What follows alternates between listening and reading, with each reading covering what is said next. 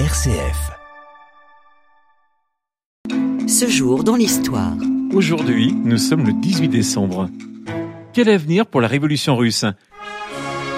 Cette question est au cœur des débats du 14e congrès du Parti communiste de l'Union soviétique. D'un côté, Staline et sa thèse de socialisme dans un seul pays, de l'autre, Trotsky, partisan de la révolution mondiale. Le 18 décembre 1925, c'est Staline qui remporte la partie. Il régnera sans partage sur l'Union soviétique jusqu'à sa mort en 1953. Quant à Trotsky, il sera exilé et mourra assassiné par un agent de Staline à Mexico en 1940. Elle reste le symbole de l'héroïsme des soldats de la Première Guerre mondiale. Commencée le 21 février, la bataille de Verdun se termine le 18 décembre 1916. Pendant cette bataille, les Allemands ont utilisé une artillerie très innovante, avec des lance-flammes ou des gaz toxiques. Et pour la première fois, l'aviation aura été un élément militaire stratégique essentiel. En s'emparant du ciel, ils ont obligé les Français à organiser une riposte ciblée.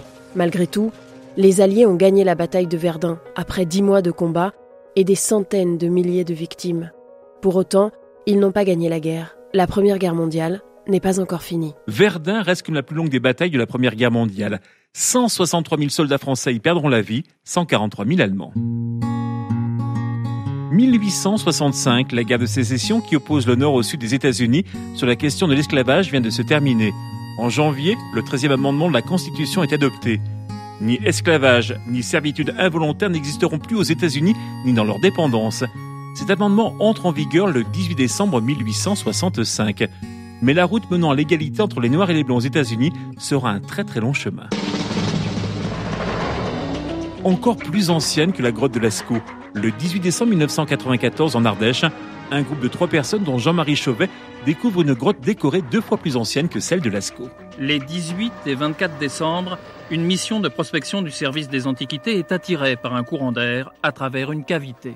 D'abord, ébahissement déjà de l'ampleur de la caverne. En cheminant sur la paroi, on a détecté, on a entrevu deux traits à l'ocre rouge qui sont les, les indices de l'art pariétal. Cette découverte est un événement mondial.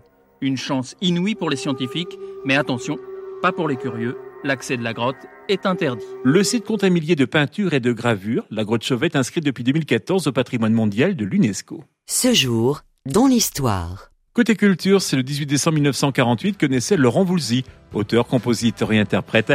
Sa carrière est marquée par sa collaboration depuis 1974 avec Alain Souchon.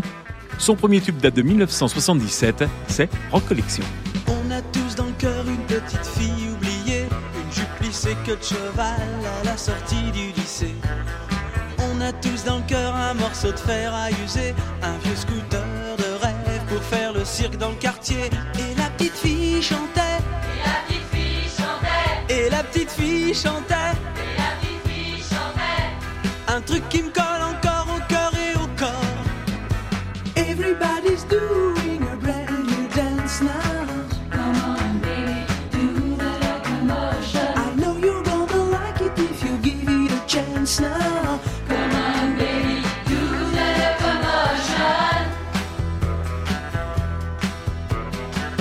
a tous dans le cœur le ticket pour Liverpool, sortie de scène hélicoptère pour échapper à la foule.